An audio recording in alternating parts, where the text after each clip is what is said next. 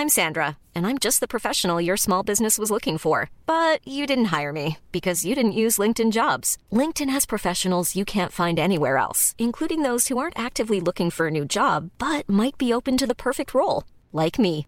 In a given month, over 70% of LinkedIn users don't visit other leading job sites. So if you're not looking on LinkedIn, you'll miss out on great candidates like Sandra. Start hiring professionals like a professional. Post your free job on linkedin.com/people today.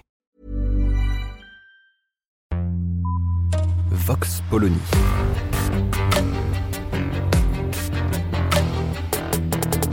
L'actualité vue par la directrice du magazine Marianne, Natacha Polony.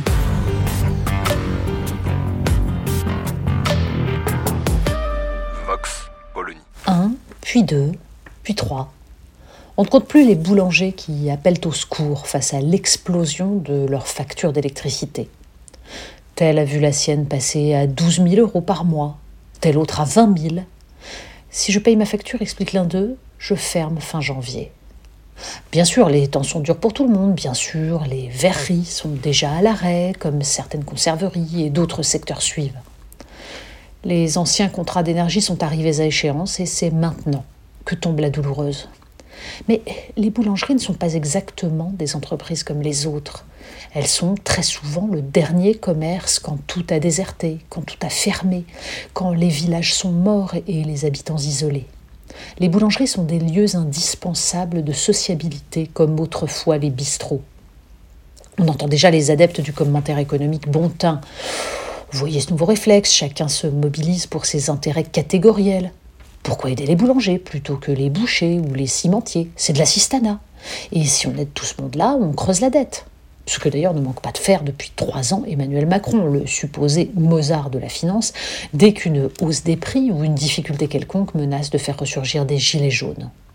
Certes, on voit mal en effet où nous mène une politique dont on comprend bien qu'elle ne sert qu'à acheter la paix sociale sans jamais préparer l'avenir, c'est-à-dire bâtir, pour reprendre la nouvelle métaphore élyséenne, ou plutôt rebâtir l'outil productif français.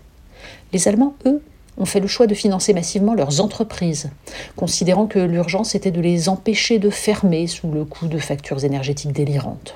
Mais il faut écouter un peu plus longuement les boulangers en difficulté pour comprendre les mécanismes mortifères qui ont conduit la France dans cette situation de délitement généralisé, dont les plus fragiles vont payer le prix fort.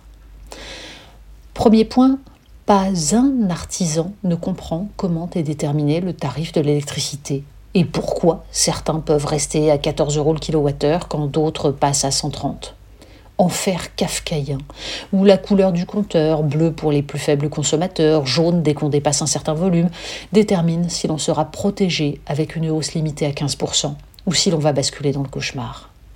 Traduit autrement, cela signifie que celui qui, pour économiser de l'énergie et répondre aux injonctions environnementales, a changé son four à gaz pour un four électrique, se retrouve piégé. Piégé par quoi? Par la dérégulation du marché de l'électricité, voulue par tous les décideurs et leur soutien médiatique depuis 30 ans. Cette fausse concurrence qu'il fallait créer de toutes pièces pour complaire à une Union européenne empressée de casser les monopoles d'État a fait surgir des revendeurs d'électricité qui sont allés démarcher les artisans en leur faisant miroiter des contrats moins chers que ceux d'EDF alors même que c'est bien à EDF qu'ils achetaient leur énergie.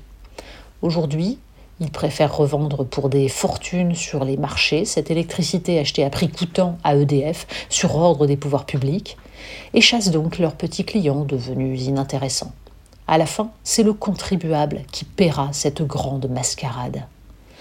Un jeune boulanger qui s'installe et achète son fonds de commerce très souvent ne se paye pas de salaire pendant les deux ou trois premiers mois, puis il trime levé à 2 heures du matin, et des journées de 12, de 15 heures, et le stress pour payer en fin de mois le salaire des vendeurs, des apprentis. Telle est la vie d'un petit artisan en France. Moralité, 400 boulangeries disparaissent chaque année avant même la crise actuelle. On est devenu un pays où travailler est une peine, dit l'un d'eux, on est devenu esclave de nos commerces. Bien sûr, les médias vont s'émouvoir de voir passer la baguette ordinaire à 1 euro, la tradition à 1,25 euro, le prix du pain, ce vieux symbole.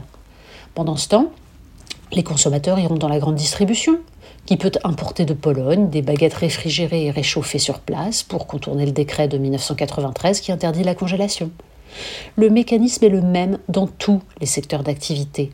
Tant que l'on peut faire venir d'ailleurs des produits à bas coût, toute lutte contre l'inflation à coût d'aide à la consommation bénéficie à des entreprises basées en Chine ou en Europe de l'Est. La grande distribution se frottera les mains et les boulangers ruinés viendront chercher des emplois comme réchauffeurs de pain dans ces hypermarchés qui les auront tués. Leurs employés, eux, resteront sur la touche. Destruction de savoir-faire, paupérisation, chômage, mais à bas bruit, un par-ci, un par-là. Ouf, on aura échappé à la révolte façon gilet jaune. On pourra continuer la comédie. Bruno Le Maire et Olivia Grégoire pourront retourner visiter des boulangeries devant les caméras.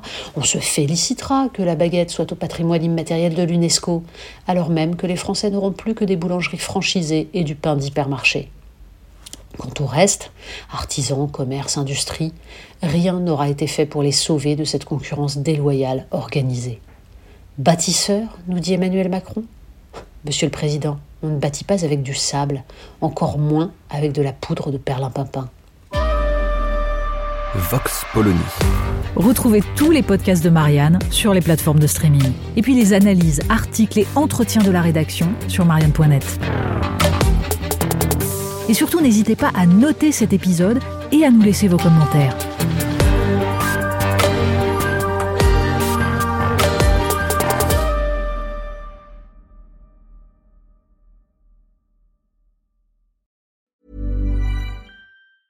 Normally, being a little extra might be a bit much, but not when it comes to healthcare. That's why United Healthcare's Health Protector Guard fixed indemnity insurance plans, underwritten by Golden Rule Insurance Company, supplement your primary plan so you manage out of pocket costs. Learn more at uh1.com.